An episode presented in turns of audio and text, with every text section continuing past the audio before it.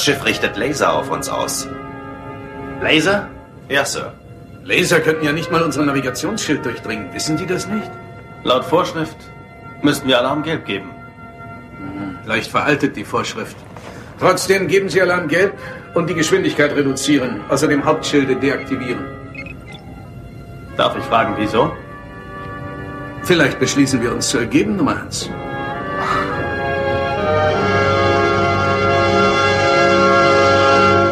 Wunderschönen guten Abend zur dritten Folge von Nerdizismus. Heute mit dem Thema Laser oder Phaser.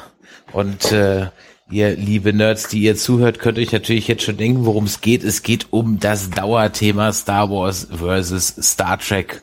Ist es ein Versus oder kann man es irgendwie vereinen? Wird J.J. Abrams ähm, alles unter einen Hut kriegen, kann er Star Wars, kann er Star Trek. Ähm, wir werden über die Fandoms reden, wir werden vielleicht über die Filme reden, das ganz sicher über die Filme reden, wir werden über die Fernsehserien reden und alles, was uns sonst noch dazu einfällt. Heute in etwas kleinerer Runde. Ich begrüße unseren Alterspräsidenten, den Jörg. Hallo Jörg. Danke, ich habe mir heute schon wieder die PK-Frisur besorgt, damit ich mithalten kann. Kannst du noch uns kurz sagen, was ist dein Favorite, Star Wars oder Star Trek? Weil wenn ein wahrer Nerd sagen würde, das eine oder das andere, wäre er kein wahrer Nerd. Ich bleib bei beidem. Und dann haben wir noch den Michael. Hallo Michael. Guten Abend, sagen wir mal so. Und äh, hast du ein Favorite? Ähm, wenn ich mich entscheiden müsste, dann ganz ehrlich Star Trek, weil es gibt mehr und ich man kann ein bisschen tiefer einsteigen, aber ähm, darüber lässt sich streiten. Okay, aber bei mir ist es eigentlich immer so phasenabhängig. Ich habe mal so eine Star Trek Phase, dann habe ich wieder so eine Star Wars Phase. Ähm, das, das ändert immer, aber ich sehe prinzipiell keinen Widerspruch. Aber es gibt ja auch teilweise Menschen, die der Meinung sind, dass äh, man weder das eine, also dass man nicht gleichzeitig äh, ein Hardcore-Fan von beidem sein kann. Ach. Aber auch darüber werden wir heute Abend ein bisschen sprechen. Jemand, der Hardcore-Fan von beidem sein müsste, beziehungsweise beziehungsweise sich äh, in aller Tiefe damit beschäftigt, ist J.J. Abrams, über den wir wahrscheinlich in keiner Folge nicht reden können, ähm, denn er macht als äh, Star Wars-Fan jetzt endlich Star Wars und als angeblich bekennender Nicht-Star Trek-Gucker hat er zwei von gut bis zumindest nicht allzu schlechte Star Trek-Filme hingelegt. Und jetzt macht er Star Wars Best of Both Worlds was meint ihr? Nee, nee, das, also da muss man schon trennen. Also das finde ich jetzt schon, also da bin ich schon äh, ziemlich sicher, dass er Star Trek besser macht als Star, äh, Star Wars besser macht als Star Trek, denn äh, also als Trekkie, der den Kanon doch eigentlich schätzt, finde ich, hat er doch ziemlich, ziemlich viel auseinandergenommen. Und äh, bei Star Wars sieht man ja zumindest schon mal im Trailer und in den ersten Promo-Pictures, dass er sich an die Visualität hält und wahrscheinlich auch in einem gewissen Rahmen an das, was vor, äh, vorher war. Und wenn man dann überlegt, dass Harrison Ford und Carrie Fisher und äh, Mark Hamill wieder mitspielen, dann ist man natürlich irgendwie in einem ganz anderen Setup, als wenn man bei Star Trek sieht, das sind nur Leute gewesen, bis auf Mr. Spock, die nichts mit Star Trek zu tun hatten. Also das ist schon, glaube ich, was deutlich anderes. Ja, bin ich ähm, absolut deiner Meinung. Ich meine, er hat ja auch selber gesagt, dass er vorher nie groß was mit Star Trek am Hut hatte. Dementsprechend, vielleicht ist er jetzt ein Trekkie geworden, glaube ich aber auch nicht ganz. Er hat für meiner Meinung nach zwei gute Filme hinbekommen. Ob es jetzt unbedingt Star Trek ist, wie sich Star Trek-Fans wünschen, würde ich bezweifeln.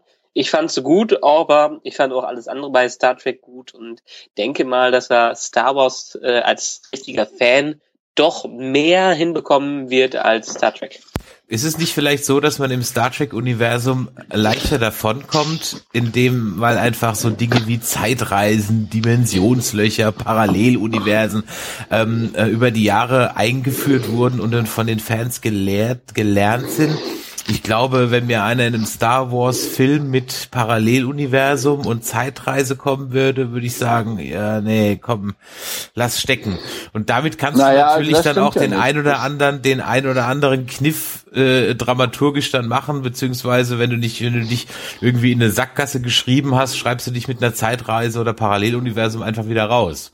Ja, nicht ganz. Ähm, ich meine, der große Unterschied ist ja, dass ähm, Star Trek eigentlich, ja, jetzt nicht unbedingt, was die Alten angeht, aber so dermaßen tief im, äh, äh, in der Wissenschaft eigentlich irgendwie verankert ist, dass das Thema Zeitreisen da auch äh, nicht nur als Ausflucht, sondern irgendwie auch als äh, technologische Hilfe äh, angesehen wird. Und deshalb natürlich bieten äh, Zeitreisegeschichten immer wieder was Nettes, aber bis auf jetzt vielleicht die allerletzte äh, Serie haben die anderen äh, Serien äh, Zeitreisen nicht so dermaßen thematisiert, dass es wirklich plottreibend war, von ein paar Episoden abgesehen. Ja, also man muss, glaube ich, mal trennen zwischen J.J. Abrams Star Trek-Universum und dem traditionellen Star Trek Universe und dann muss man, oder dem, dem, dem ganzen ähm, Kanon und dann muss man, glaube ich, schon sehen, dass J.J. Äh, Abrams, äh, finde ich schon gerade beim zweiten Film, also selbst wenn er die Khan-Geschichte versucht hat, neu zu schreiben, ja wenig Innovationen gezeigt hat, ja. Und äh, da glaube ich schon, dass ihm das bei Star Wars besser gelingen wird. Aber äh, Chris, noch mal eben zu der Frage von wegen keine Paralleluniversen. Also wenn man sich die die äh, äh, die die Clone Wars anschaut und man auch konsequent mal dann in die Comics reinschaut, da gibt es schon Paralleluniversen. Wenn man dann noch in die Literatur reinschaut, also das Star Wars äh, äh Universum mal weiter als nur die Filme drehend, dann gibt's ja schon verschiedene Pass Passagen Passagen und Facetten, wo man diese Parallelitäten erlebt, ja. Ich denke da nur mal an äh, die, die, die, diese Horrorgeschichte mit den ähm, Troopern den oder ich denke mal an die ja, ja, ja, Hexen von Datomir oder sowas. Die sind ja auch irgendwie, äh, also das Hexenauftreten, das war eigentlich in Star Wars bis dato nicht so der Fall. Also es gibt schon diese, diese Abweichungen, ja. Nur natürlich anders als bei Trek, wo Trek ja immer eine technische Erklärung sucht, hat Wars eigentlich immer nur mm, mehr oder weniger irgendwas Mystisches dahingesetzt. Das ist so meine, meine Wahrnehmung von der Sache. Aber ist äh, beim Star Wars aus, da kenne ich mich dann jetzt nicht so riesig aus. Sind jemals in irgendeiner Weise Zeitreisen in den äh, erweiterten Universum oder anderen Stories vorgekommen? Tja, Quizfrage, schlechte Antwort, weiß ich nicht. also meines Wissens nicht, aber äh, da ich eh auf dem Standpunkt stehe, Fakte EU, ähm, hm. äh, äh, ähm, also ich bin da halt einfach nicht so drin, um das jetzt von dir behaupten zu können.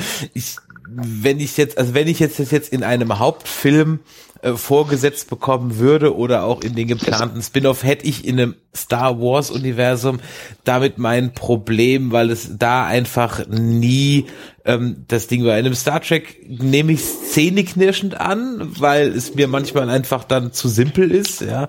Und ähm, mir denke so, okay, das, das ist jetzt so ein ganz billiges, äh, billiger Trick irgendwie, um was für sich wie bei, äh, wie heißt das mit bei Star Trek mit den Wahlen, ähm, der, der Greenpeace-Film.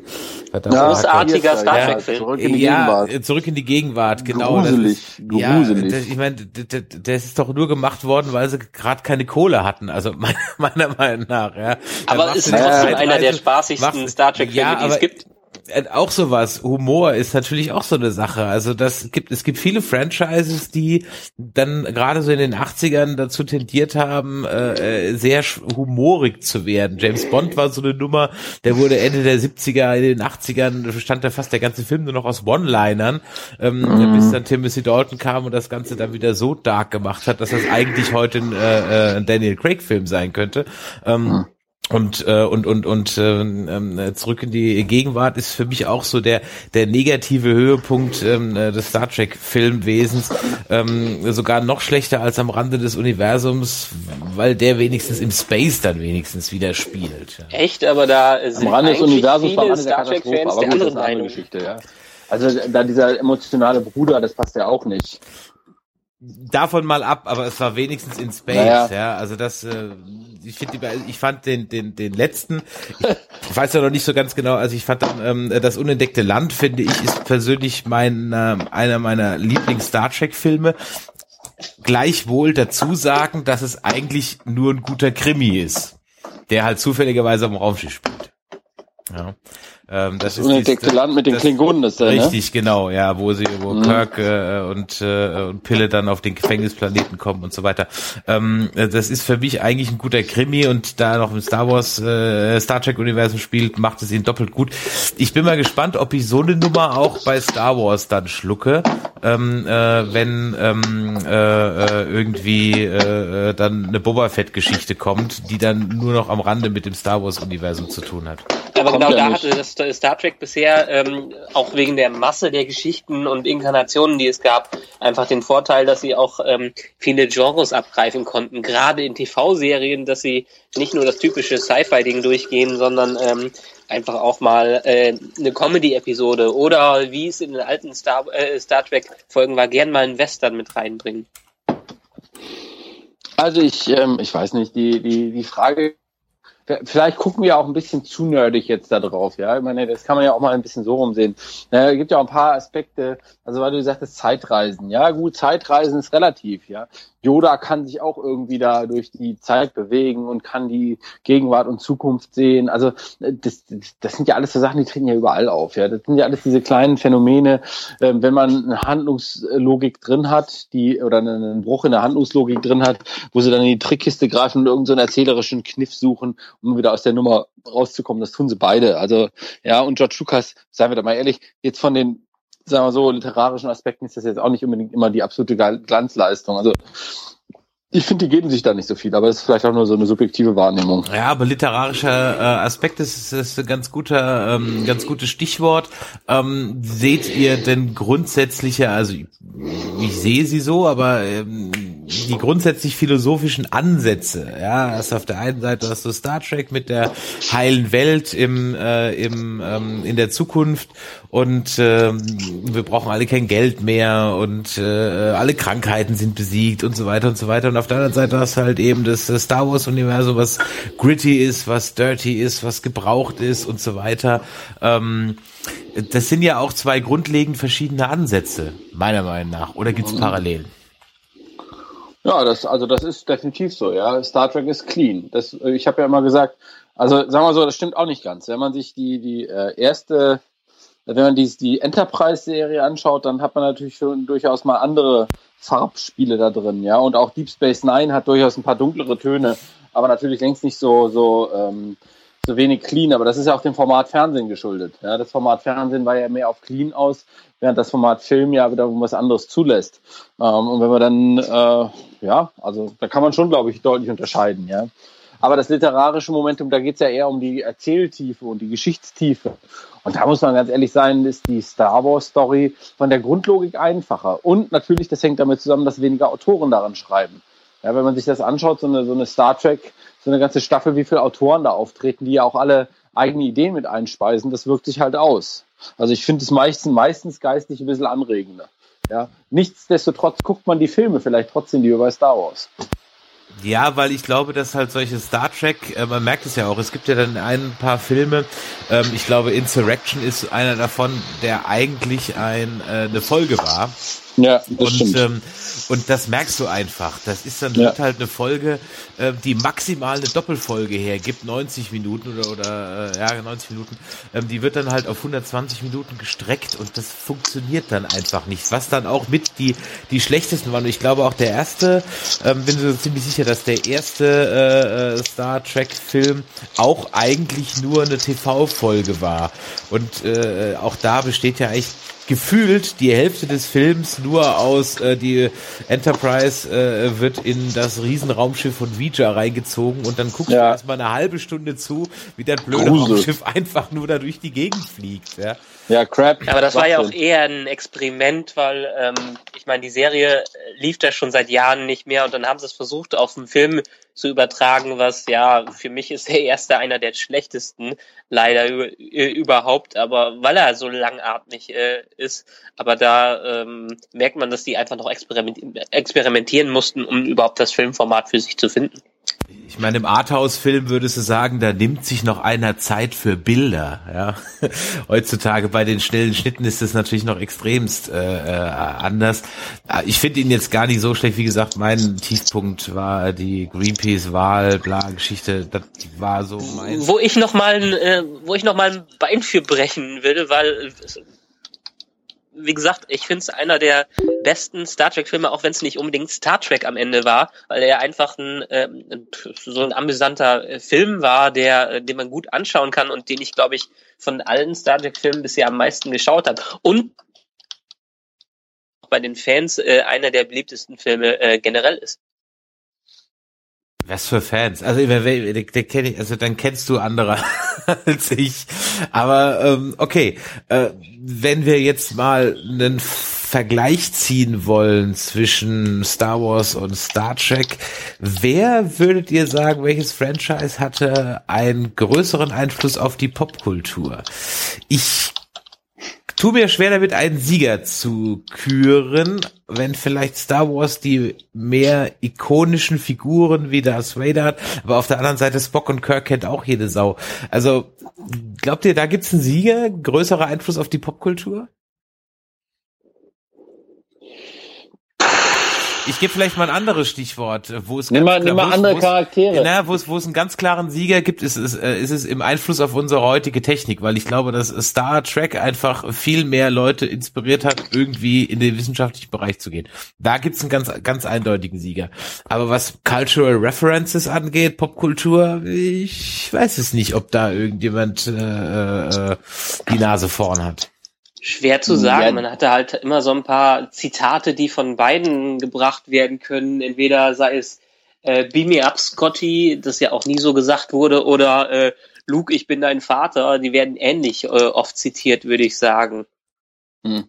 Also ich glaube, dass die, ich glaube, dass die Star Wars Reihe insgesamt mehr ikonische Figuren hervorgebracht hat, ja ich sagen, im Star Trek-Universum gibt es relativ viele ikonische Figuren, aber wenn man es auf ein Franchise mal runterbrechen würde, weil es ja unfair ist. Es gibt ja auch von Star äh, Wars eben nicht mehrere, äh, mehrere Universen. Ähm, äh, ähm, ich glaube, dass man, ich glaube, dass man da tatsächlich noch mal ein bisschen drüber nachdenken muss. Ja, und wenn man dann sieht, was weiß ich, von Han Solo über eben Yoda, über wen wir da alles so haben, da kommen natürlich schon in Bereiche rein, die äh, zu überdenken sind, ja. Und da glaube ich schon, dass deshalb der Einfluss auf die Popkultur aus der rein popkulturellen Sicht deutlich größer ist als bei Star äh, Wars. Wenn man aber auf die Idee kommt, ähm, sich die gesamte, das gesamte Universum, das Star Trek Universum anzuschauen, kommt man natürlich da wiederum auch in die Situation, da genug zu finden. Aber die Einzelcharaktere, das Ikonische, das ist doch deutlich stärker ausgeprägt auf äh, Star Wars Ebene. Ja, weil du wahrscheinlich auch dadurch, dass du hier mehr mit mit mit mit Character Design im klassischen Sinne, sprich Helme, Rüstungen etc. natürlich auch andere Möglichkeiten hast. Äh, ähm, die, diese Geschichten gibt's im Grunde genommen bei bei Star Trek jetzt ja eher weniger, ähm, dadurch, dass sich ja auch die die die Uniformen alle naselang ändern und so weiter und ähm, äh, hast du ich mal, außer Spock und, und, und, und Kirk und Beam Me Up, äh, Scotty, der meines Wissens so, glaube ich, nie gefallen ist. Ähm, äh, ähm, natürlich dann andere, äh, andere äh, äh, Präsenzen, aber ich finde, ich tue mir im popkulturellen Bereich schwer, einen Sieger zu küren. Ähm, ich denke, es hat sich jetzt ein bisschen geändert, ähm, einfach weil es jetzt wieder mehr Star Wars gibt, durch zum Beispiel die ganzen Fernsehserien. Ja? Ähm, was natürlich auch jetzt wieder eine gute Überleitung ist. Äh, ganz ehrlich, ich bin der Meinung, Star Wars kann kein TV und Star Trek kann nicht so gut filmen wie Star Wars, aber primär sage ich, Star Wars kann kein TV, denn alle Serien bin ich entweder zu alt für, bin da nicht für die Zielgruppe, aber die machen mich auch als Star Wars Fan einfach nur semi an. Ich weiß, Jörg, du stehst auf Clone Wars, ähm, ja, zumindest auf die, auf, auf, auf die, letzten Staffeln, hattest du in einem anderen, in einer anderen Folge ja. schon mal erwähnt. Ähm, ich tue mir jetzt wahnsinnig schwer mit Rebels. Ich gucke das fast nur aus Chronistenpflicht und ähnlich ging es mir bei Clone Wars.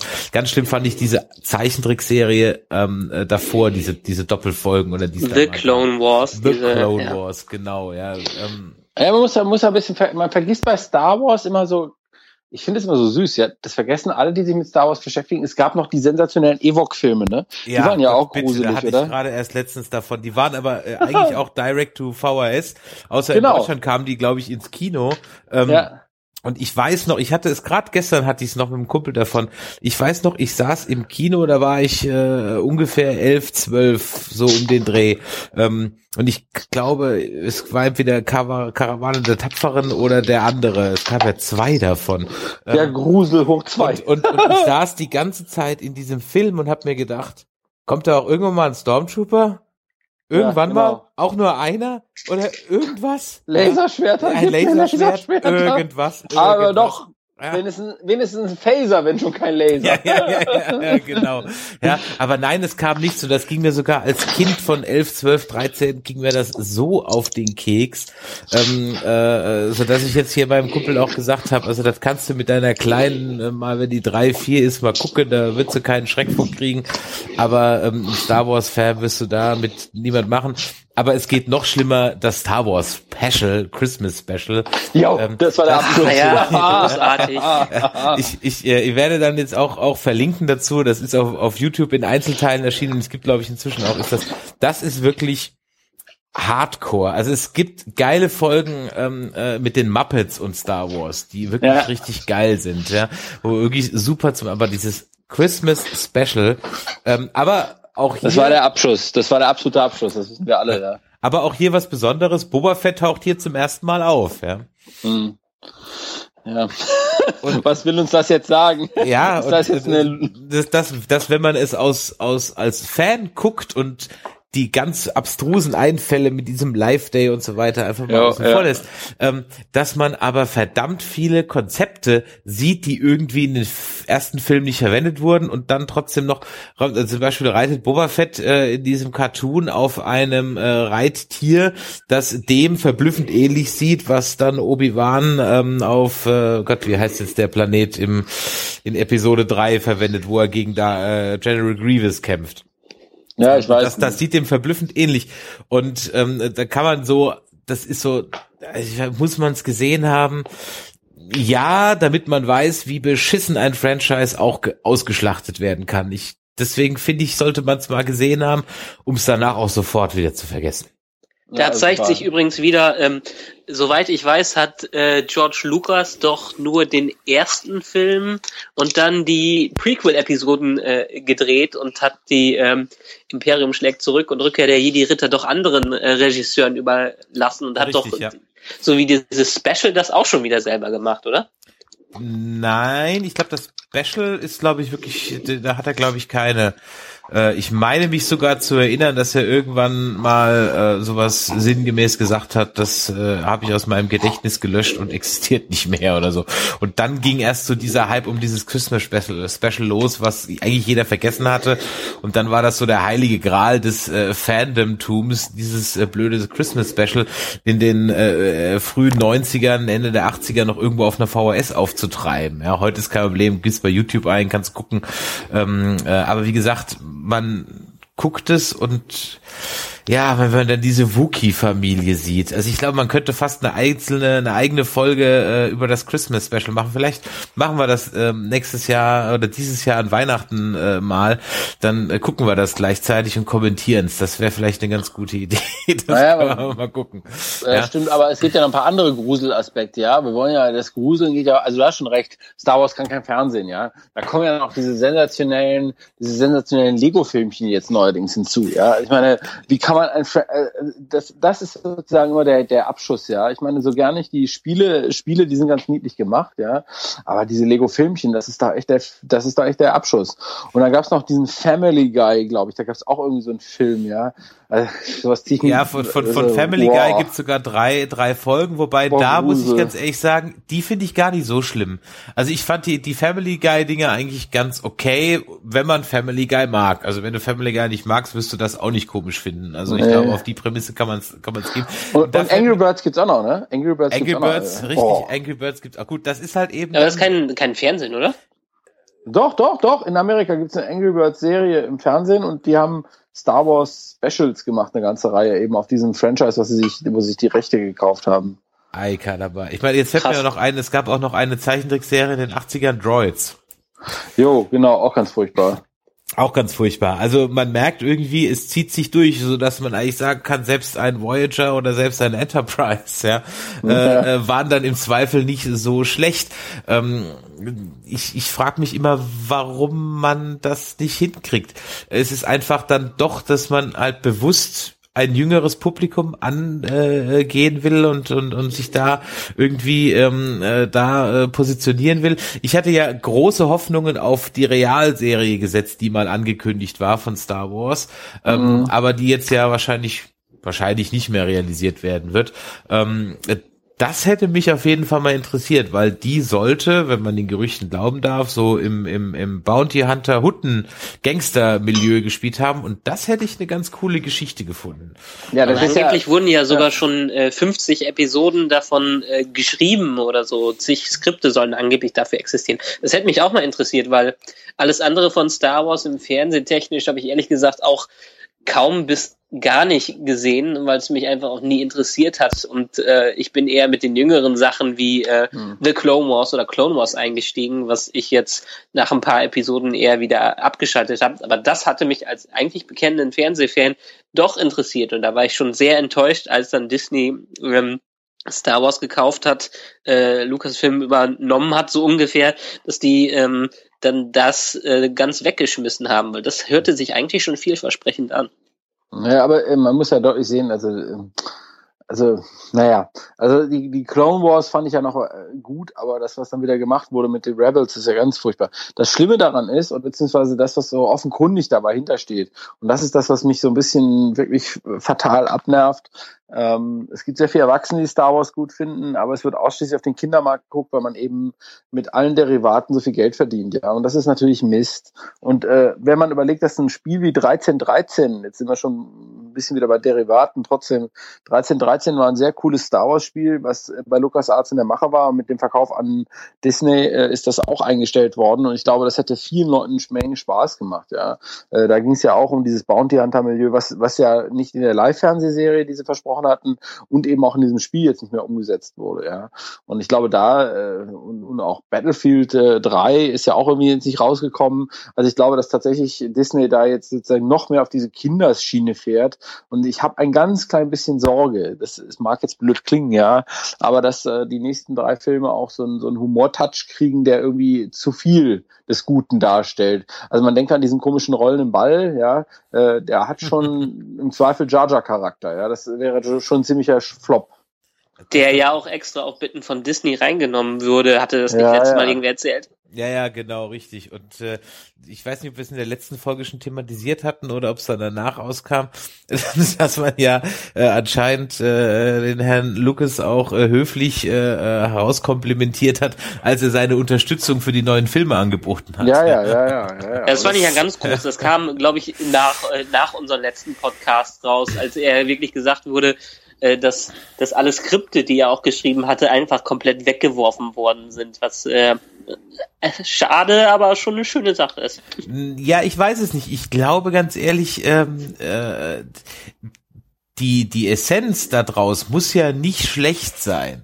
Also ich finde ja auch die Prequels jetzt einfach mal, wenn du die, die Story ein bisschen äh, simplifizieren würdest und den ein oder anderen Aspekt und Charakter weglässt, wäre es gar nicht so scheiße, ja. Ähm, äh, aber so hat man sich halt verhaspelt und, und ist in, in, in, in dramaturgische Sackgassen gelaufen und hat äh, Charakter völlig out of Character gezeigt und, und, und keine Ahnung was alles und ähm, das hat dann nicht funktioniert. An der eigentlichen Grundstory, die ist, wenn man die einfach simpler gehalten hätte, so wie bei den äh, äh Originalen, einfach gut gegen böse, ähm, äh, dann wäre das, glaube ich, gar nicht so schlimm geworden, weil da kannst du jetzt aber auch nicht so viel falsch machen. Ähm, Stichwort böse. Ähm, Star Trek hat wenn man jetzt mal so abgesehen davon, dass es immer böse Rassen gibt, wobei auch da ist es ja dass das Schöne an Star Trek nie schwarz und weiß gibt, sondern eigentlich immer grau, zumindest äh, je länger das Franchise lebt. Ähm, ist es ja eigentlich bei Star Trek eher so, dass du praktisch pro Film so den Bad Guy hast. Ein Bad Guy pro Film. Ähm, bei Star Wars nicht. Wird sich das wohl ändern mit dem neuen Film oder kriegen wir auch einen Bösen für die nächsten drei Filme, was ich sehr begrüßen würde, weil ich immer noch nicht über den Tod von Darth Maul hinweggekommen bin, bei dem ich so gehofft hatte, dass man den über drei Filme aufbaut. Der ist ja nicht tot, der ist ja, ja okay, gut, der ist ja wieder zusammengeflickt, ja. Also in meinem äh, äh, doch eher dürftigen, äh, ähm, rundumfassenden äh, Star Wars Wissen würde ich es auch eher ähm, bevorzugen, wenn wir einen großen äh, äh, Bösewicht dahinter haben. Ich meine, in den ersten Filmen war es ja auch äh, eher der, äh, der Imperator, der im Hintergrund dann die Fäden gezogen hat und als der wahre Böse entlarvt wurde. Und ich glaube, ich kann mir vorstellen, dass sie wenigstens, jedenfalls was die Gerüchte sagen, auch wieder was Ähnliches äh, vorhaben, dass irgendwer im Hintergrund so ein bisschen die Fäden zieht. Also was man ja auf jeden Fall schon absehen kann, wo wir alle wissen, dass es kommen wird, ja, ist die Frage, dass man, dass man auf jeden Fall einen Villian haben wird. Aber die, die andere Frage, die noch spannend ist, äh, weil du bist jetzt vielleicht ein bisschen zu schnell schon gesprungen, wenn wir über diese Dunkelheit und diese, diese Tonalität sprechen, ja, wenn man die Romane liest und äh, sich tatsächlich in dieses erweiterte Universum begibt, dann stellt man fest, dass die sehr viel erwachsener geschrieben sind als dieser ganze Krempel, der ins Fernsehen kommt. Und ich glaube, da herrscht eine große Disparität zwischen der Erwartungshaltung des Publikums, was sich mit Star Wars auseinandersetzt, und auch den Autoren Autoren, die Lust darauf haben und dem, was äh, man immer wieder versucht, aufgrund der, äh, wie gesagt, gut verkaufbaren Spielwaren, inklusive vor allen Dingen des Lego-Franchise, äh, ähm, zu machen. Ja, und ich glaube, ähm, es wird ganz, ganz maßgeblich davon abhängen, ob, ob eben das gelingt, ob man einen Bösewicht, einen ikonischen Bösewicht schaffen kann. Wenn man das nicht schaffen kann, gegen wen tritt man dann eigentlich an? Also wer tritt da eigentlich gut gegen Böse an? Und die Idee, wenn das wirklich stimmt, was man ja immer wieder liest von, oder was kolportiert wird, dass äh, Luke Skywalker da sich zwischen Gut und Böse entscheiden muss, das fände ich ja eher so ein bisschen dramatisch. Ja. Ähm, aber der, das, äh, die Szene im Trailer macht ja Hoffnung, dass der mit seinem Kreuzlichtschwert, äh, wer auch immer es sein mag am Ende vom Tag, ob das wirklich ist, von dem man spricht, oder ob das dann doch wieder jemand anders ist, dass wir da vielleicht einen haben, der es äh, ein bisschen böser treibt. Wir würden es uns, glaube ich, alle wünschen. Ja, also denke ich auch, dass man, was ich allerdings mir nicht wünsche, ist, dass man äh, einfach nur so ein Darth Vader Klon, also jetzt nicht Klon im, im, im echten Sinne, sondern vom einfach wieder den den auch optisch so anlegt mit irgendeiner mhm. Maske und das hat mich immer so ein bisschen auch bei den bei den Spielen gestört. Der der Böse musste immer so eine Atemmaske haben, es musste immer so äh, äh in diese Richtung äh, gehen. Ähm, äh, da wünsche ich mir ein bisschen mehr Emanzipation von den Alten. Ich würde das sehr begrüßen. Das Schlimmste, was ich finden würde, ist, wenn er irgendwie, dass ich äh, äh, die zweite Rüstung von Darth Vader im Schrank findet und er zieht die sich dann an oder so. Also das fände ich jetzt, wird nicht passieren, aber ähm, sowas in der Art fände ich, glaube ich, jetzt nicht so prickelnd. Ich bin auch mal gespannt, ob man vielleicht ähm, mehrere Bösewichte haben wird. Denn es wird ja, gibt ja offensichtlich noch Reste des Imperiums, wie uns der Trailer ähm, zeigen lässt. Das heißt, wir werden wahrscheinlich auf einen, auf einer Ebene so diese globale oder universale äh, Universumsbedrohung ähm, der Reste des Imperiums haben. Weil ich meine, ganz ehrlich, nur weil die den zweiten Todesstern kaputt gemacht haben, da gibt es ja noch Millionen, Milliarden von anderen Truppen, Raumschiffen etc. pp. Die werden ja wahrscheinlich nicht alle spontan das Kämpfen dann eingestellt haben. Könnte man jetzt ja. zumindest mal annehmen. Ähm, und äh, so dass ich mir durchaus vorstellen kann, dass wir auf der einen Seite den andauernden Kampf des der Rebellenallianz, äh, die jetzt dann vielleicht eine Regierung stellen, gegen die Reste des Imperiums haben und auf der anderen Ebene oder auf einer zweiten Ebene dann eben noch irgendein Sith-Emporkömmling oder Überlebenden oder wie auch immer da könnte sich Star Wars doch vielleicht noch ein bisschen mehr von Star Trek äh, abschneiden. Vielleicht machen sie das ja sogar, um wirklich ein ähm, tieferes Universum, tieferes, neueres Universum zu schaffen, indem man einfach ähm, deutlich mehr verschiedene Gruppierungen und Rassen da reinnimmt, die dann ihre eigenen Agendas äh, verfolgen und vielleicht nicht diese eine riesige Bedrohung da ist, sondern einfach verschiedene Völker, die sich ähm, die einmal die Bedrohung darstellen und vielleicht dann wechseln, weil dann noch wieder ein Schlimmerer kommt und äh, die sich zu Allianzen schließen und ähnlichen Dingen, dass man da ein bisschen Entschuldigung, Erkältung, dass man da ein bisschen äh, äh, mehr in die Richtung von Star Trek geht und wirklich Gruppierungen nimmt, anstatt äh, nur die ein, zwei Gruppen, die man äh, sonst im Star Wars Universum hat. Ja, man wird, man wird wahrscheinlich schon mit Verfremdungseffekten arbeiten, ja.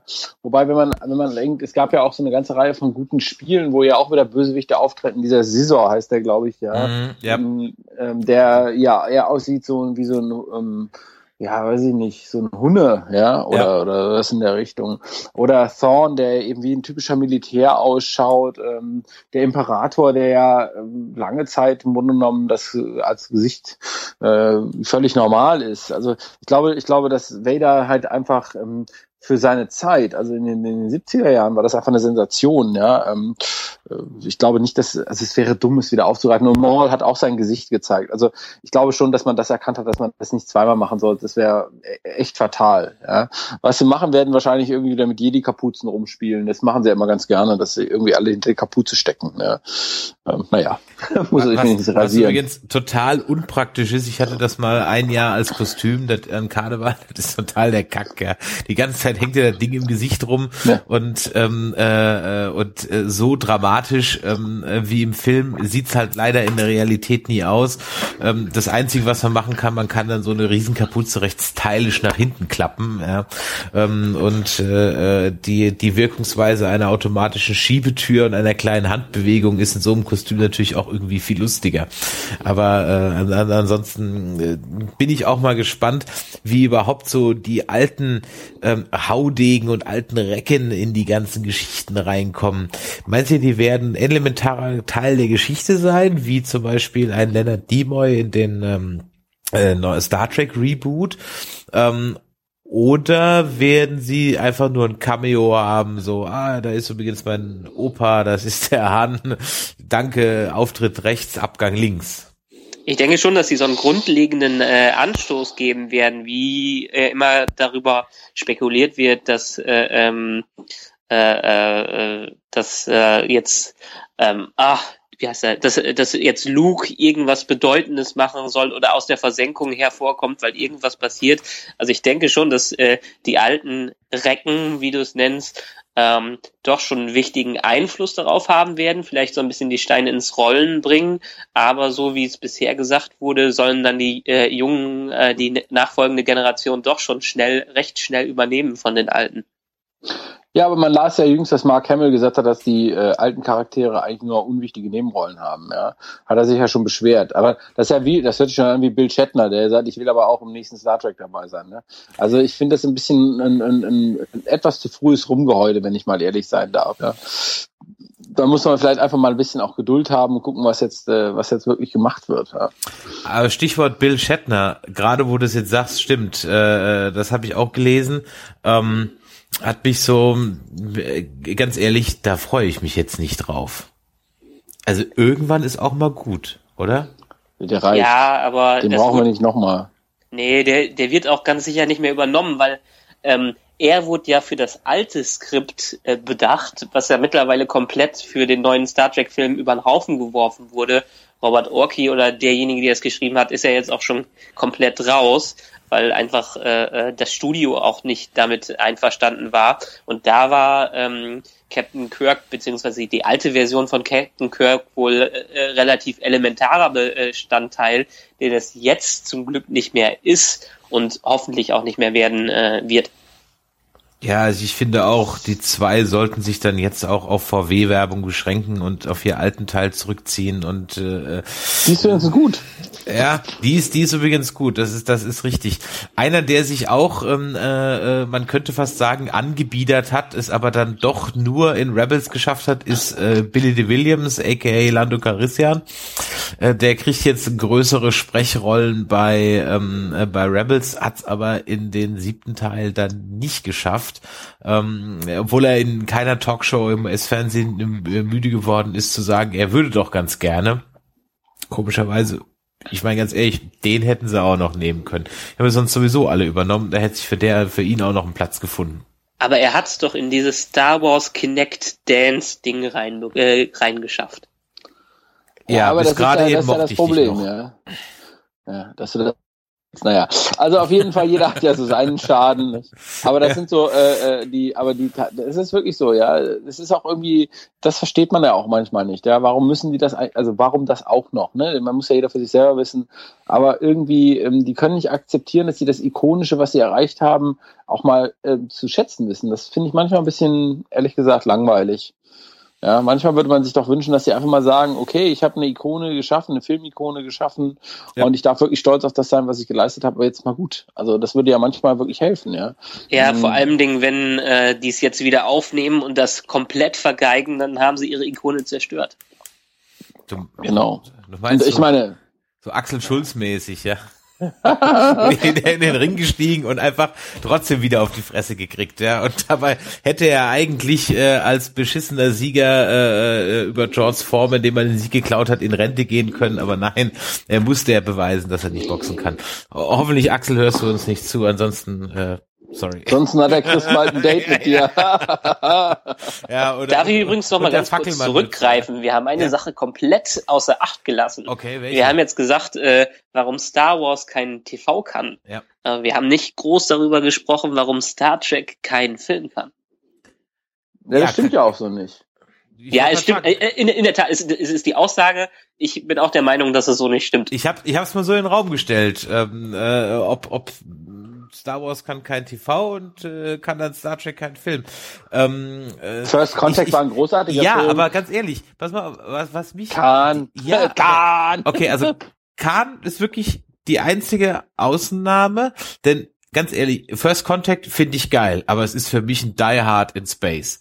Und ähm, äh, der hat mit Star Trek nichts zu tun. Das ist ein geiler Actionfilm und ich finde den auch, ist auch einer meiner Lieblingsfilme. Finde ich aber, hat auch mit dem mit dem Track-Character-Gedanken nicht viel zu tun. Ähm, genauso wie ich vorhin schon sagte, das unentdeckte Land ist auch ein super, äh, aber halt als Krimi, der funktioniert, als könnte auch ein Sherlock Holmes sein, ähm, der auf einem Segelschiff spielt oder äh, oder sonst irgendwie. Und ähm, das heißt, der wird sich im Prinzip eines Genre bedient. Man stülpt dann Star Trek über. Das ist dann auch äh, für den Fan äh, in Ordnung. Ähm, das macht dann auch einen guten Film. Aber da kann in dem Fall meiner Meinung nach Star Trek nichts dafür, weil einfach das Skript ist einfach gut. Aber das Skript würde in jedem anderen Setting mehr oder weniger auch gut funktionieren. Ähm, aber das, das ist was, das ist was Star Trek ausmacht. Weil gerade dadurch, dass Star Trek aus dem Fernsehen rauskommt und jede Woche eine andere äh, Folge, eine andere Story, auch Teile, größtenteils gerade in den äh, neuen Serien ein anderes Genre angenommen äh, hat, äh, haben, können sie es doch schaffen, in jedem Genre zu überleben. Und deshalb passt es ja auch, dass man einerseits einen Zeitreisefilm hat, andererseits einen Actionfilm, andererseits äh, ein kompletter äh, Abenteuerfilm, wo nicht viel Sinn hintersteht, wie bei den letzten Filmen. Und das, das ist, das ist aber eigentlich die Essenz von Star Trek, dass Star Trek in so vielen verschiedenen Genres überlebt, weil man Star Trek einfach dafür passend zuschneiden kann. Hm. Ja, ja, wahrscheinlich. Kann man, kann man so sehen. Auf der anderen Seite könntest du natürlich auch sagen, ja, dann ist es aber nichts Halbes und nichts Ganzes. Ähm, äh, äh, ich, ich weiß nicht, ähm, wenn ich mir eben ich vermisse und komischerweise da ist dann äh, Insurrection fast schon wieder ne, ein guter Film von der Fragestellung her, die der Film aufwirft, ja, äh, äh, ähm, da, äh, dass, äh, dass das Wohl äh, vieler, das Wohl Einzelner überwiegt und so weiter, ja. Ähm, das ist ja, ich, ich würde mir mehr wünschen, dass in den Filmen weil die, die ich gut finde, haben im Grunde genommen fast alle keinen philosophischen Aspekt. Also wenn der nur so mit dem Holzhammer, dann kriegst du halt bei First Contact noch den Moby Dick draufgehauen und bei, bei Unentdeckte Land hauen sie dir äh, Glasnost äh, mit dem Holzhammer drüber. Das ist mir aber alles irgendwie so, das regt mich aber nicht großartig jetzt zum Denken an, weil Jörg, du hast das ja vorhin gesagt, dass Star Trek dich mehr so auf so einer intellektuellen Ebene anspricht. Ja, ähm, ja die Serien, auf keinen Fall die Filme, also die ja, Filme bestimmt nicht. Eben, genau. Und das ist eben genau das, worauf ich hinaus will. In die Filme hat man es wenig bis gar nicht retten können. Das stimmt, absolut. Also da hat man, meiner Meinung nach hat man in den Filmen auch ähm, viele Chancen vergeben. Also gerade bei dem Reboot, ja, hätte man mal überlegen müssen, also dass Kirk und Spock da wieder als Witzfiguren auftauchen und ja noch mehr Comedy und und dann noch die Knutsche da mit der Uhura, ja. Also ich, ich finde es ja so furchtbar, ja. Also den Charakteren, denen man hätte Tiefe verleihen können, verleiht J.J. Abrams einfach nur Comic-Charakter. Äh, also da kann ich wenig, also ich persönlich kann damit gar nichts anfangen. Ich weiß, dass der eine oder andere sowas lustig findet und vielleicht ist es auch schön, mit der Freundin abends in so einen Film zu gehen, ja.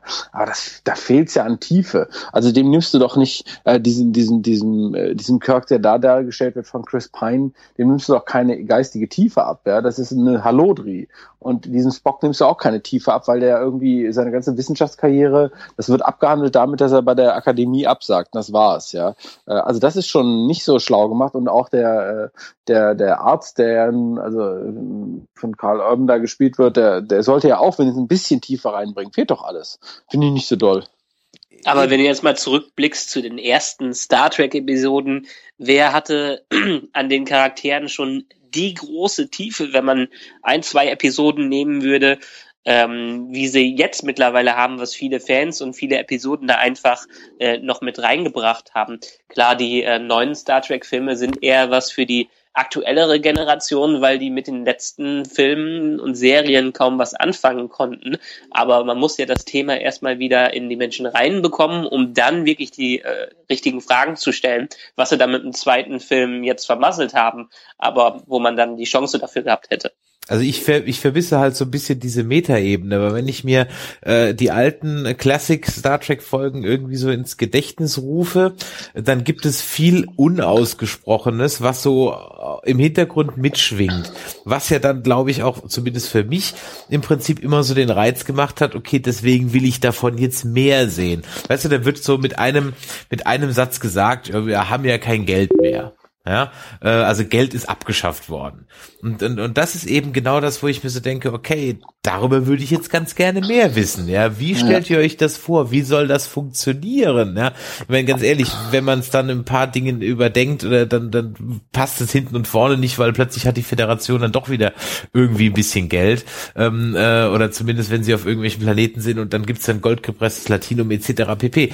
Ähm, aber, aber das sind so diese, diese Fragen, ähm, die, die so aufgeworfen werden, die ich super spannend finde, wo ich im Gegensatz dazu nie wissen wollte, was Midi-Chlorianer sind. Es interessiert mich auch ein feuchten Kurz, ja. Das will ich auch ja nicht wissen, ja. Könnte ich am liebsten ja. das mein Gedächtnis reichen. Ich kann das nicht mal richtig schreiben, ich bin ja zu doof dafür. Ja, das muss man auch nicht richtig schreiben können. Wahrscheinlich ähm, kann das niemand richtig ja, schreiben. Ich, ich, hoffe ja auch, dass es einfach, dass es einfach vergessen wird. Ganz ehrlich, das ist äh, äh ein Satz dazu. Ja, früher glaubte man noch an so komische Midi-Chlorianer, aber es hat sich als Humbug erwiesen. Es ist einfach nur ein Energiefeld, das uns alle durchdringt. Fertig aus. Ich kaufe es und danke, ist alles gut. Ja, ja aber wir haben den, äh, sag du ruhig. Alter vor Schönheit. Na gut, also da, danke auch. Also deine äh, deine Hoffnung auf Vergessen ist ja schon dadurch torpediert, dass man Obi-Wan-Filme plant, ja. Und äh, ist da das so? Wir, okay, ich ja, habe nur, vom, nur vom Boba Fett-Film gehört. Okay. Ja, ja, als Kombo mit als Kombo mit dem Kollegen, ja. Also das wird ja irgendwie dann doch eine traurige Nummer. Das ist nicht dein Ernst. Ja, als, sicher.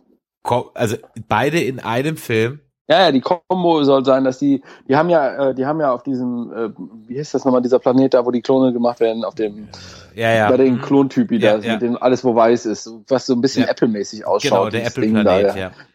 Apple-Planet ist wahrscheinlich der richtige Name. wahrscheinlich alles bezahlt von äh, damals auf die Jobs. Ja, auf genau. jeden Fall, äh, ähm, Camino, genau. So Camino, genau. Ja, da haben die sich ja das erste Mal gezopft und ich denke, dass äh, deren Geschichte weitererzählt werden wird. Das ist ja auch ein guter Anknüpfungspunkt, ja. Und es gibt ja auch diese, es gibt ja auch die, genau diese Bücher, die diese Zwischenphasen beschreiben. Ich habe die mal immer angefangen zu lesen, dann sterbe ich immer vor Langeweile und leg die wieder weg. Reden also, wir jetzt von von Django Fett oder von Boba Fett? Ja, das ist die Frage, wenn wenn man ja wahrscheinlich äh, wenn, kann ja eigentlich nur Boba Fett sein, weil Django hat seinen Kopf verloren.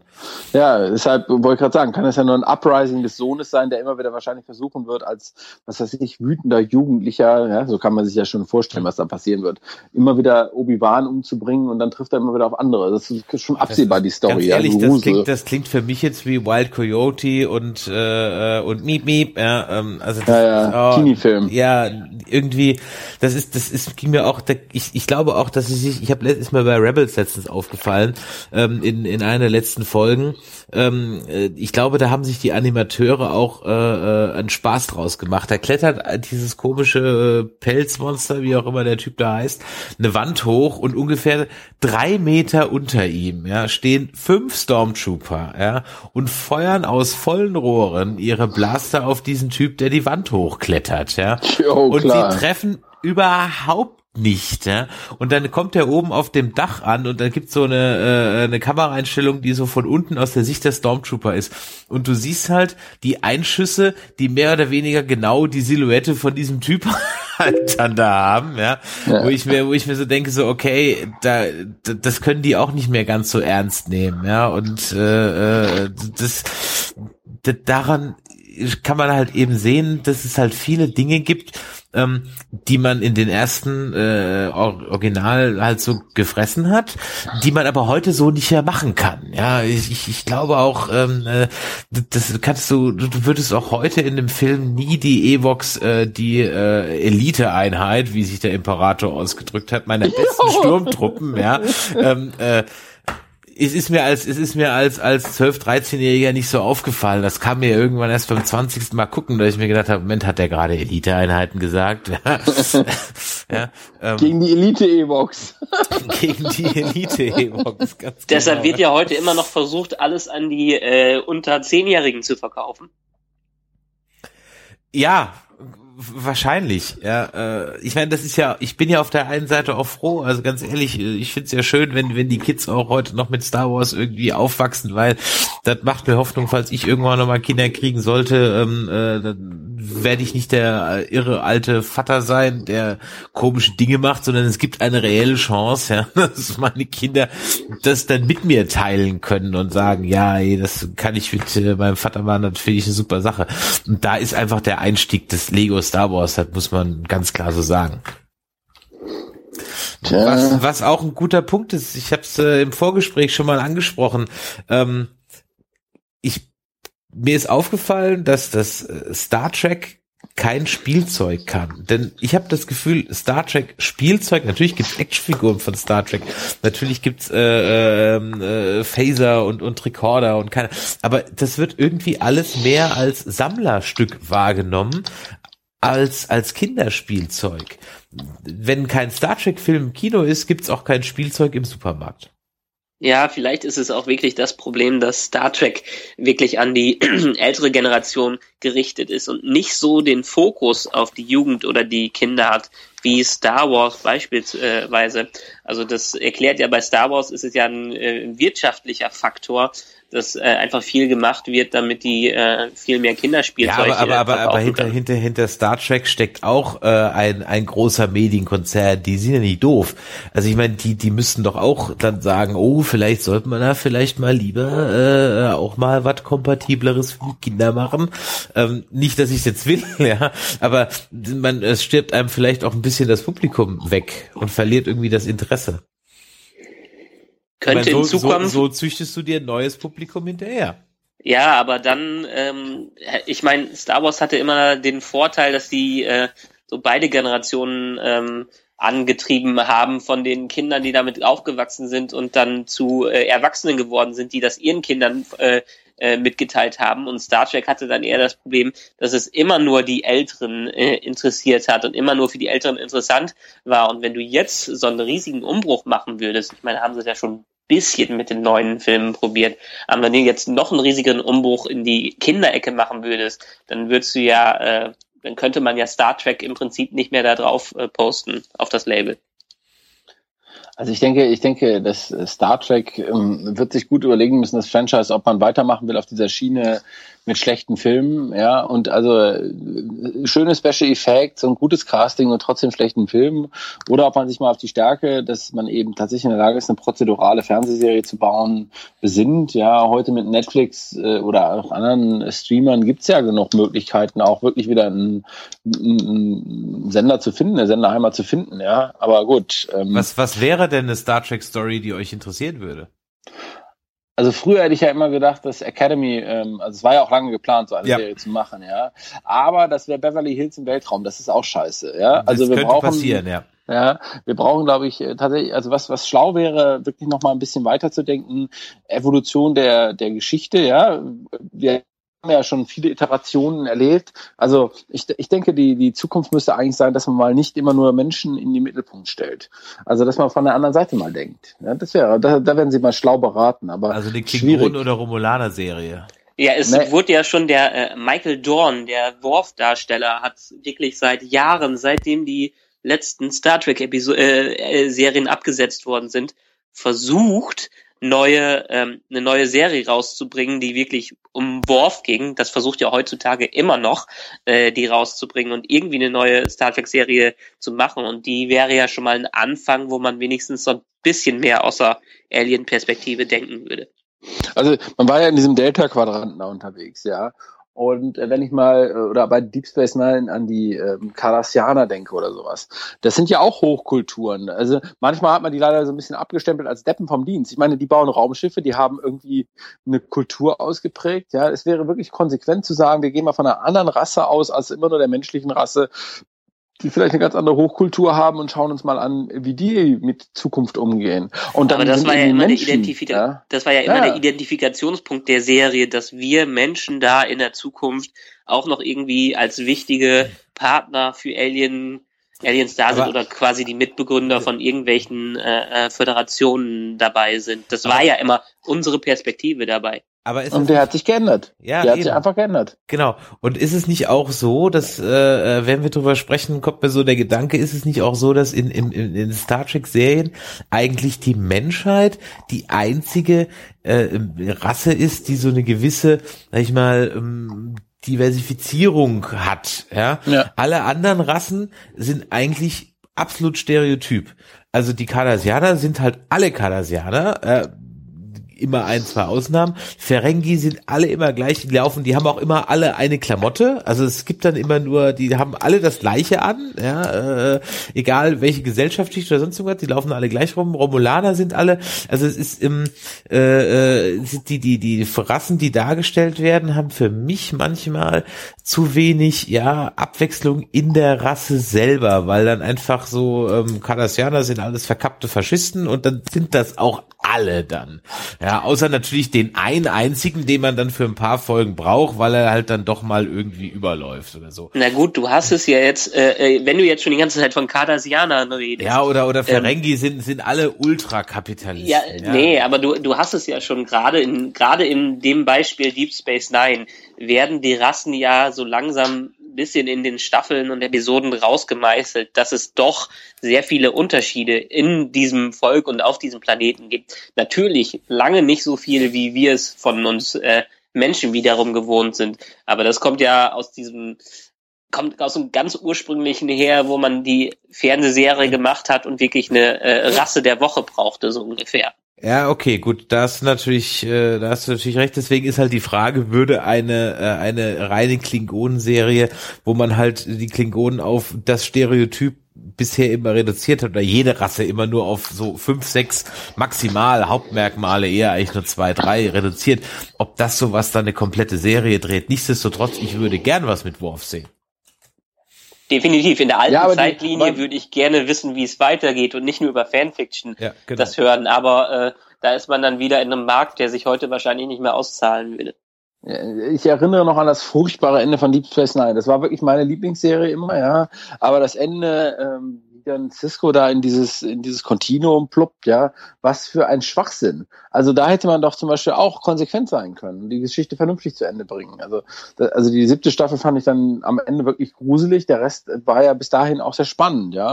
Und diese Konflikte, die da aufgetreten sind, Ja. so eindimensional waren die Cardassianer nicht. Also ich meine, wenn man Garak sieht und Gul Dukat, das waren schon zwei sehr unterschiedliche Charaktere, die im Kern natürlich eine Wesenseigenschaft haben. So. Und dann waren ja noch die äh, Jem'Hadar, ich meine, das war ja auch nicht alles nur tumbes Volk. So, und das hätte man natürlich auch weiter ausbauen können. Die Jem'Hadar haben übrigens viel mit den Clone Wars, zu, äh, mit, den, mit den Clone Troopern zu tun, aber es war eine andere Mhm, Geschichte. mhm, Also man hätte einfach, man hätte da mal ein bisschen konsequenter sein können. Star Trek hat doch immer, und das muss man sehen, sowohl den Mut gehabt, einen schwarzen Captain, das ist nichts anderes als ein schwarzer US-Präsident gewesen, Mhm, ja. mhm. Und dann hat man eine Frau genommen mit, mit, äh, mit, mit Janeway, ja. Ich meine, das sind ja klare Indikatoren dafür, dass man den Mut hatte. Und den hat total verlassen und dann hat man diese, diese Serie mit Scott Bakula gemacht, die ich gar nicht so schlecht finde. Aber tatsächlich äh, ist man in seiner, in seiner Logik zurückgegangen und hat irgendwie wieder den Macho rausgesucht, der dann immer alles regelt, ja. Hero comes, Hero, Hero wins, ja. Das äh, ist doch äh, schade. Da hat man doch Potenzial verschenkt. So, und wenn die wirklich konsequent wären, wenn die hingehen und sagen, wir machen eine Serie aus der Perspektive der Aliens und die Menschen haben eben eine Randfigurenrolle. Ja, ja. Identifikation kann ich auch mit Aliens herstellen. Das, das ist vollkommen richtig. Vor allem, weil ich, als ich den Piloten von Enterprise gesehen habe, eigentlich dachte, boah, geil, das erzählt mir jetzt die Story, wie die Föderation sich mit den Klingonen anlegt. Genau. Das, das war mein erster Gedanke, weil das fängt ja an mit dem Klingon, der da abstürzt, ne? Und Ja. ähm, äh, äh, und das war, da habe ich, also war ich Feuer und Flamme, ich gedacht, ja, das ist genau das, was ich sehen will. Das ist exakt das, was ich sehen will. Und ähm, äh, und, und dann lief das dann plötzlich war es so eine Weekly Monster oder Weekly Planet Show.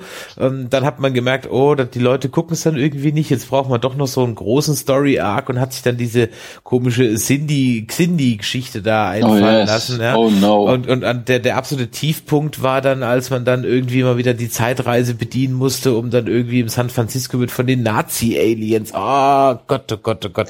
Ja gut, das äh, war natürlich graus, aber hat, ihr habt wahrscheinlich auch die le- allerletzte Staffel davon gesehen und da leider hat man den Bogen nicht mehr schnell genug hinbekommen, aber da hat äh, Enterprise gerade in die alten Stärken zurückgefunden, äh, dass man nur drei, vier Episoden Arcs gemacht hat und wirklich interessante G Geschichten erzählt hat, die zum Beispiel jetzt auch um den äh, Macher von Data äh, gegen den Ja, ja, Urgroßvater ja, äh, Vater ja. da herum. Richtig, und das war ja schon wieder richtig gut und da hätte die äh, Serie von Anfang an starten sollen, aber das da waren sie leider nicht mehr erfolgreich genug. Wenn man, wenn man wirklich konsequent weiterdenkt, hätte man auch Folgendes sich mal als Frage stellen können. Also, ähm, wenn, wenn die mutig wären, was sie nicht sind, offenkundig, weil amerikanisches Fernsehpublikum das vielleicht auch nicht akzeptieren würde. Aber denken wir mal wirklich konsequent zwei Minuten weiter. Wir reden im Moment von Industrie 4.0, von Digitalisierung und was alles intelligente Systeme, ja, ähm, und Embedded-Systeme werden.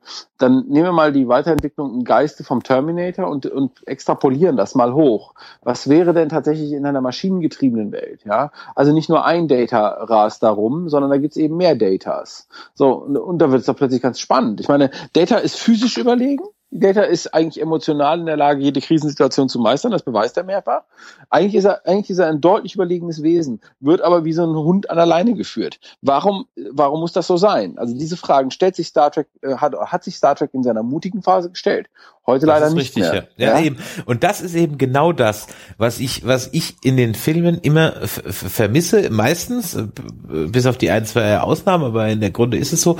Ähm, das, das sind die besten TNG-Folgen, sind eigentlich die, wo es um diese Fragen geht, diese Wem gehört Genau. Data-Folge, auf die du jetzt wahrscheinlich auch so ein bisschen anspielst. Ähm, äh, Und die Borg-Folge. Und, und die. Borg-Folgen, ja, genau. Ja, Ja. Also Best of Both Worlds ist doch nichts Ja. anderes als ein konsequentes Weiterdenken. Was ist eigentlich, wenn Maschinenmenschen die Macht übernehmen? Ja. So, und in der Tat ist es für die Menschheit eine echte Bedrohung und sie kann nicht damit umgehen. Bei Best of Both Worlds hattest du wenigstens mit den Borg, also die Borg Queen, das fand ich auch, das war das Einzige, was mich genannt hat bei First Contact. Ja. Warum muss eigentlich wieder eine, eine sehr menschliche Borg Queen da auftauchen? Richtig, Wieso kann ja. das nicht eine völlig andere Intelligenzform sein? Genau. Also denken wir mal an zw- 2001 oder ja, oder äh, also solche Filme. Es gibt doch diese Utopien und Fantastereien. Mhm, mhm, und wenn man das mhm. mal um, umsetzt in ein fernsehtaugliches Serienformat, ja, man kann ja auch hingehen und sagen, es müssen nicht immer, die Amerikaner lieben es ja irgendwie zu ballern auf Gegner, ja, das ist ja irgendwie ganz wichtig. Und irgendwie, da muss ja auch der böse Feind sein. Nun gut, kann man ja machen. Aber Tatsache ist doch, ähm, das könnte man doch konsequenter denken und könnte das auch intelligenter machen. Ja, und ich glaube, dass, äh, dass das wäre ein echter Fortschritt, ähm, wenn man das schaffen kann. Ja, äh, zum Beispiel die Frage von Lernen. Also über, wir haben ja eben über Academy gesprochen. Ge- Glaubt denn irgendjemand noch, dass es Professoren, haha, da spreche ich ja von der eigenen Berufsgruppe gibt, noch in 50 Jahren Professoren gibt? Da gibt es irgendwelche Aufzeichnungen, ja, und man organisiert sich Lernen ganz anders und das äh, wird im Zweifel auch maschinis maschinisiert sein, ja. Ja, der heißt halt YouTube, der Professor, ja. Ja, der heißt You der Professor YouTube, ja, ja, Professor obwohl das, YouTube, ja. ja, vielleicht heißt er auch Professor Google for All oder sowas. Keine Ja, Ahnung, ja. irgendwie so. Aber irgendwas in der Richtung wird kommen, ja. Und ich, ich glaube, das, ähm, das konsequent zu Ende gedacht, was das bedeutet. Also im Moment treiben wir das alles voran, was ja auch alle schick finden und das kann man ja auch kritiklos machen. Aber, und ich sage immer, aber wenn man so ein paar Kritiker liest, wie Morozov oder sowas, dann kommt man vielleicht auch, oder Jaron Lanier, kommen ja durchaus zu der Frage hin, ähm, diese Kritiker, die schreiben zwar manchmal auch Schmarren, aber da sind ja durchaus Kerne von wahr. Also wir lassen uns Kontrolle wegnehmen, ja. Und äh, die Frage zum Beispiel, wie viel Code wir beherrschen. Wenn, wenn der Mhm. Code uns überlegen wird, was ist denn dann? Ja, was ist mit Exoskeletten? Was ist mit Menschen, die Cyborg, wie Cyborgs auftreten? Nicht wie die Borg, sondern vielleicht eben enhanced sind oder sowas, ja. ja, ja. Und all diese Dinge, das hat Star Trek stark gemacht. Und jetzt vernachlässigen sie so ziemlich alles. So, Star Wars hat immer stark gemacht, dass es irgendwie so eine, so eine, so eine gut-böse Geschichte relativ einfach mit religiösen Zügen war. Und Star Trek war eben das, was du ja selber sagst, ist diese Technikdimension, ja. Mhm. Und auf der anderen Seite aber auch diese gesellschaftskritische Auseinandersetzung. So, und da fehlt es mir im Moment wirklich erheblich, auch übrigens überhaupt in den ganzen Science-Fiction-Serien. Battlestar Galactica hat es vorgemacht, dass es geht. Und ja. es war eine sehr dunkle Serie. Und es war auch eine, also die neue die neue Ja, Auflage. ich weiß, was du meinst, ja. ja und äh, wenn ich mir dann anschaue, da die viele Gesellschaftsfragen, die auch abgehandelt haben in den vier Staffeln, und zwar wirklich in einer, in meiner Meinung nach hervorragenden Art und Weise, mhm. dann zeigt es doch, es geht. Und es war ja ein Star Trek-Macher. Ron Moore ist niemand anders als ein Star Trek-Macher, ja, ja. der das eigentlich kann. Also warum Hä? man da nicht wieder aufgreift und da nochmal sagt, Mensch, mach doch mal was in der Richtung. Na gut, ich, ich, ich könnte mir, ich könnte mir vorstellen, das Stichwort fiel vorhin schon ein bisschen, ähm, äh, äh, das, also es würde mich nicht wundern, Stichwort Wut, Stichwort Machbarkeit, ähm, dass die nächste Star Trek Serie, sofern es eine gibt, dass die wirklich auf einem Kanal wie Netflix oder so kommt, ähm, wo du nicht mehr quotengetrieben bist, wo du einfach weißt, okay, es gibt in dieser Welt, was weiß ich, 100 Millionen Star Trek Fans, die sind alle technikaffin ganz ehrlich, könnte eine gute Sache werden. Ja? Ähm, und auch wo äh, Net, äh, jemand wie Netflix sich äh, überhaupt das trauen würde. Ich meine, was die teilweise ja, ob aktuell ist, für können, Sachen ob rausbringen. das leisten können, auch jetzt von den Lizenzgebühren. Aber jetzt mal davon ab, aber von der Plattform her, ähm, äh, äh, modernes Storytelling zu machen, mutiges Storytelling zu machen, ähm, was einfach nicht quotengetrieben ist, was du dir halt deine Kohle über die Abos wieder reinholst. Nicht genauso funktioniert ich, es ja. Ich verrate, ich, ich verrate nichts Neues. Ich halte es für einen absoluten Safe Bet. Wenn die sagen, Serie. Mit meinetwegen tatsächlich äh, werden, die machen ja immer so 10 bis 13 Folgen nur pro mhm. Staffel. Ja. Aber wir machen meinetwegen eine 13, 13 Folgen Staffel ähm, und machen davon sieben Stück. Ja? ja. Ähm, Netflix wird sieben Jahre lang überhaupt keine Konkurrenz mehr haben. Dafür gibt es ja. genug Trekkies. Und die Leute, die Leute wollen das ja anerkennen. Ich meine, und ganz ehrlich, was, was sind denn diese sieben, acht Euro im Monat? Das sind zwei Latte Macchiato, die trinken die Leute eh am Tag. Also das ist ja nicht das Problem. Und wenn man dann auch noch weltweit mal nicht wieder diesen Unsinn betreibt und sagt, in Deutschland darfst du aber erst drei Tage später schauen, sondern wirklich sagt, wir machen Global Launch Mhm. Ja, das wäre doch mal, das wäre ja. doch mal ein Schritt nach vorne. Aber soweit ich weiß, sind die Rechtsstreitigkeiten zwischen Paramount und CBS nicht abgeschlossen. Ja. Genau, das ist noch das Riesenproblem, was äh, hinter einer neuen Star Trek Serie äh, äh, liegt, dass einfach die rechte Frage noch so dermaßen ungeklärt ist. Und solange sich da keiner einig wird, ähm, werden wir auch ja. leider wahrscheinlich in Zukunft keine außer auf dem neuen Universum basierende Star Trek Serie bekommen. Ja, ja, aber das wäre, das wäre meiner Meinung nach cool. Und was, Chris, du hast ja eben gesagt, diese Realserie, ja. Ich glaube, mhm. ich glaube, dass Disney das den Mut nicht haben wird. Das ist das Traurige, ja. Ähm, eigentlich hatte ich mich wahnsinnig darauf gefreut, weil das, da hätte man mal beweisen können, dass das Star Wars Universum auch diese Tiefe hergibt, ja. Und ja, da, ja. Ähm, was mich ja bei Star Wars immer so verwirrt, ne, also es verwirrt mich wirklich. Also auf der einen Seite haben die Raumschiffe und auf der anderen Seite sind diese Städte, die sehen irgendwie aus wie so aus dem, was weiß ich, irgendwie so aus der Wildwestzeit übernommen. Also das ist ja immer so ein bisschen paradox, ja. Die leben in so, guckt euch das mal an, wie die da auf diesem, auf diesem Wüstenplanet leben. Das sind erbärmliche Bauten. So würde doch kein Mensch, der Raumschiffe bauen kann, in High Hey, sie haben Schiebetüren führen, ja. Ja, ja, großartig, ja. Und Steintische und irgendwie keine Schränke und irgendwie ist es alles karg und ähm, das ist doch alles unlogisch. Ja, ist doch Quark, oder? Ja, hab, ist mir jetzt nie negativ aufgestoßen, weil Tatooine ist halt Tatooine. Also dafür habe ich dann Coruscant, wenn ich eben Technik und High-End ja, habe. Aber, äh, ja, aber du weißt doch, was ich meine. Ja? Ich, ich weiß schon, so. was du meinst. Ja, ja, klar. War jetzt aber nie was, was ich mir jetzt so ähm, drüber Gedanken oder großartig philosophiert habe. Ich würde aber gern zum, zum Abschluss nochmal eine Frage in den Raum werfen und die fände ich ganz spannend, weil wir jetzt hier einfach auch so alle so im äh, innerhalb von, von zehn äh, Jahren ungefähr sind. Ähm, was glaubt ihr oder was hat eure Fantasie mehr angeregt als Kind? Also ich bring's mal auf die einzel einfache Formel. Wollt ihr lieber einen Falken haben oder die Enterprise kommandieren?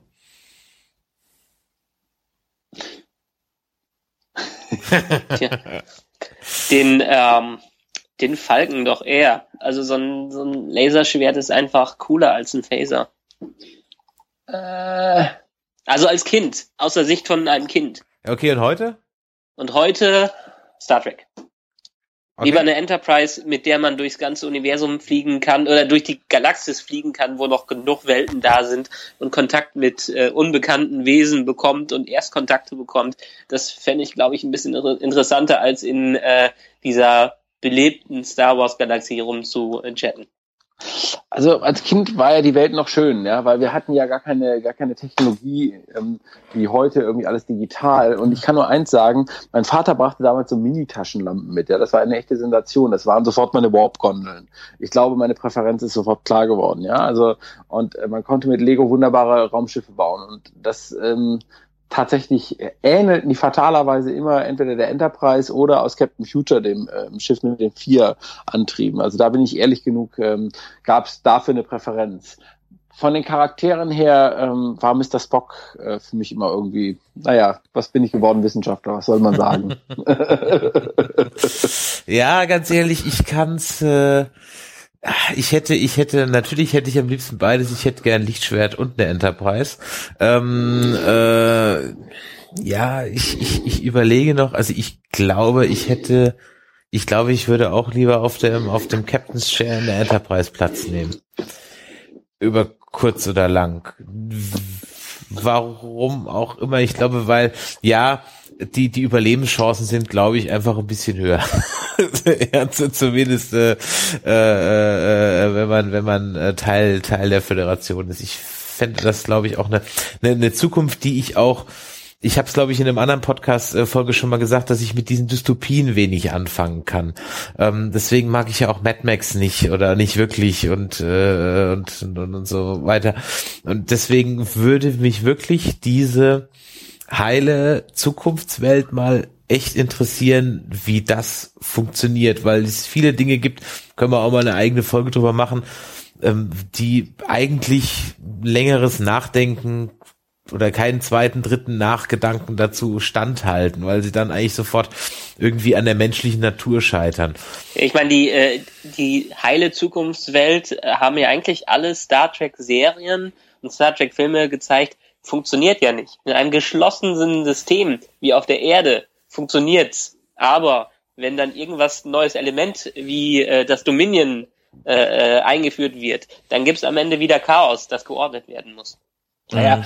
also ich meine, diese heile Welt, ja, nur bitte nicht so wie im letzten Film, ja, da, denn die Blödheit, dass man das ganze Kommando zusammenruft, ja, und dann mal eben absemmeln lässt. Ich meine, da, das ist ja, ich meine, das ist ja, das ist, hat ja schon fast den Zug wie bei Charlie Hebdo hier. Äh, man erinnert sich an die, an die, an die, äh, ja, wo die ganzen, wo die ganzen Regierungschefs abgegrenzt ja, ja, ja. wurden, ja. Ich meine, äh, das war schon, das war schon unterirdisch dumm, was da in dem, in dem Skript stand, ja, und äh, also diese, nee, also da muss ich schon sagen, äh, ich gebe dir recht, man kann sich die Frage stellen, ist dann die Welt besser? Ja, ist es spannender, äh, da zu leben oder vielleicht sogar langweiliger? Man weiß oder vielleicht sogar langweiliger, genau. Aber ja, man, verdammt. Man erinnere an Nummer 5 lebt, ne?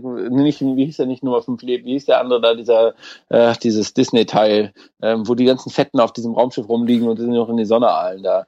Wally. Ähm, Wally, Wally genau, Wally E, ja. Ähm, aber ich gebe dir recht, es wäre spannend zu sehen, was wäre in einer Welt ohne Ökonomie. Diese Frage stellt sich natürlich immer mal wieder. Ja? Ja, ja, ja. Und eine Welt ohne Öko oder wo zumindest ökonomischer Druck keine Rolle mehr spielt. Genau. Die Frage würde ich auch mal gerne beantwortet wissen. Was würde passieren? Würden wir uns wirklich weiterentwickeln oder würden ja. wir so degenerieren wie auf Wally E ja, ja. und lassen uns der überlassen uns der Technik? Aber mhm. das ist ja genau das, was ich versuchte zu sagen. Das wäre eine Fernsehserie. Das ja, hätte richtig. genau diesen Charme. Ja, genau. Sich dieser Frage zu stellen, ja. Aber am Ende des Tages, hey, ganz ehrlich, bei Star Trek, die haben Holodeck. Ja. Also, ja. und das wins it all, ja. also Außerdem könnte so ein O'Brien doch mal schnell ein Laserschwert erfinden. Das wird er wahrscheinlich im Zweifel auch noch hinkriegen. Hauptsache, äh, die Enterprise ist gerettet. Meine Lieben, ähm, ich danke euch für die heutige Folge. Es war mir eine große Freude. Es hat sehr viel Spaß gemacht. Wir könnten noch stundenlang weiterreden. Ähm, ich merke schon, wir haben einen Haufen noch an Themen. Ähm, wir werden uns in den nächsten Folgen auch wieder mehr auf äh, Star Wars äh, und vielleicht auch mit Star Trek äh, konzentrieren. Ähm, wir werden sicherlich äh, auch über die Star Wars äh, Games äh, äh, reden. Wir müssen noch über die Fankulturen reden und auch so ein bisschen ähm, äh, über die Franchise-Pläne. Also da gibt's noch jede Menge ähm, äh, Stoff, den wir noch abhandeln müssen. Ich danke fürs Zuhören und äh, wenn ihr uns äh, gerne hört, dann empfehlt uns weiter. Die neuen äh, Folgen können noch immer gerne geliked, geteilt, geshared und getwittert werden. Und in diesem Sinne verabschiede ich mich. Vielen Dank fürs Zuhören. Bis zum nächsten Mal.